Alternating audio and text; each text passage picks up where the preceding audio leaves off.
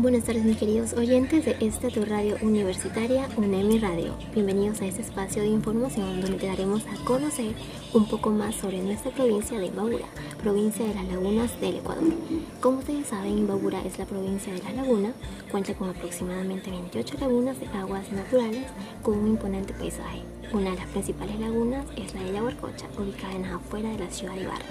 Esta laguna cuenta con aproximadamente 2 kilómetros de largo y ancho, con una elevación de 2.190 metros sobre el mar. La temperatura del agua es de 11 grados centígrados. Esta laguna es considerada una de las lagunas más hermosas y recurrentes por extranjeros y propios. Sin duda alguna, si este fin de semana tenías pensado realizar un viaje familiar o con amigos, Imbabura espera por ti. Para más información puedes visitar nuestra fanpage sitio turístico Imbabura, donde encontrarás información más detallada. No te olvides de visitar primero lo nuestro, conocer un poco más de lo que te ofrece Ecuador. Te esperamos.